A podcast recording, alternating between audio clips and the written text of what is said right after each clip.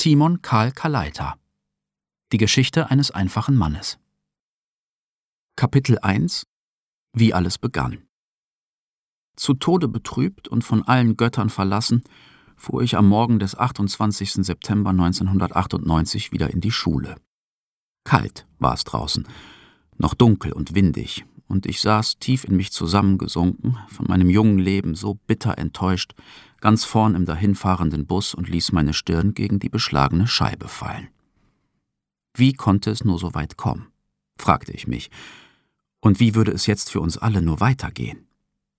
Ich starrte hinaus ins Nichts, in die herbstliche regnerische Tristesse einer Ruhrgebietsvorstadt, die mir nunmehr bleiern und menschenfeindlich erschien, und ahnte bereits, wie dieser Tag für mich weitergehen würde.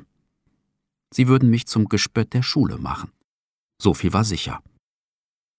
Und obwohl der Dieselmotor des Omnibusses fast gewalttätig laut unter meinen Füßen grollte, so dass ich von den Gesprächen der mir größtenteils unbekannten Menschen nichts mithören konnte, fühlte es sich schon in dieser frühen Stunde des Tages so an, als würden sie alle mich anstarren, ihre Nasen über mich rümpfen und mich verlachen.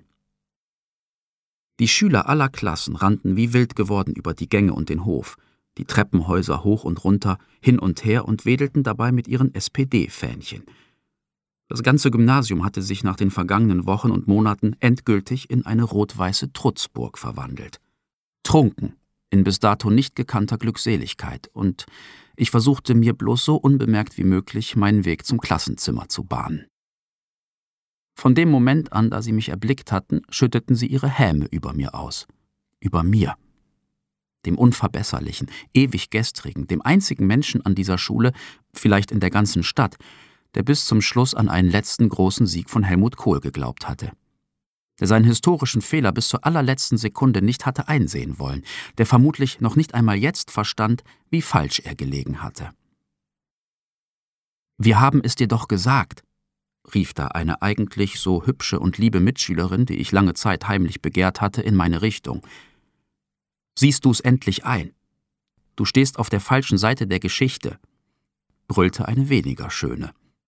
Das Spiel ist aus, kreischte mir ein hagerer Junge entgegen, den ich noch nie zuvor gesehen hatte. Ihre Stunde war gekommen. Jetzt war der Moment, mit dem Finger auf mich zu zeigen und mir ihren Triumph erbarmungslos unter die Nase zu reiben. Ich verstand ihre Motivation, ich hätte es vermutlich nicht anders gemacht, und doch schmerzte mich jedes einzelne ihrer Worte sehr.